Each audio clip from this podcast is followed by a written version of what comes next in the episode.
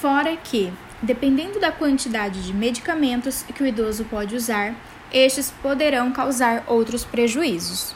Poderão sim até aliviar algumas coisas, algumas dores ou deixar alguns momentos mais calmos. Porém, é mais algo físico do que realmente estar bem. O estar bem está além do físico, é algo mais completo.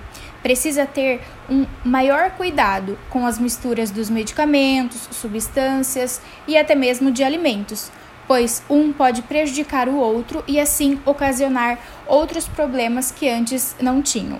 Mas lembrando, pessoal, não estamos falando para vocês pararem de tomar os remédios. Meu Deus, não façam isso.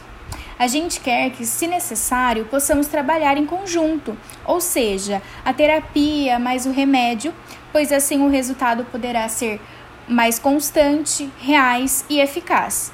Todo medicamento tem suas necessidades e resultados e não pode parar de serem utilizados principalmente do dia para a noite. Precisa de acompanhamento. Mas o que a gente quer falar aqui e ressaltar é que ele pode ser sim um amigo e aliado da terapia. Pessoal, por hoje ficamos por aqui. Agradecemos pela oportunidade e até a próxima.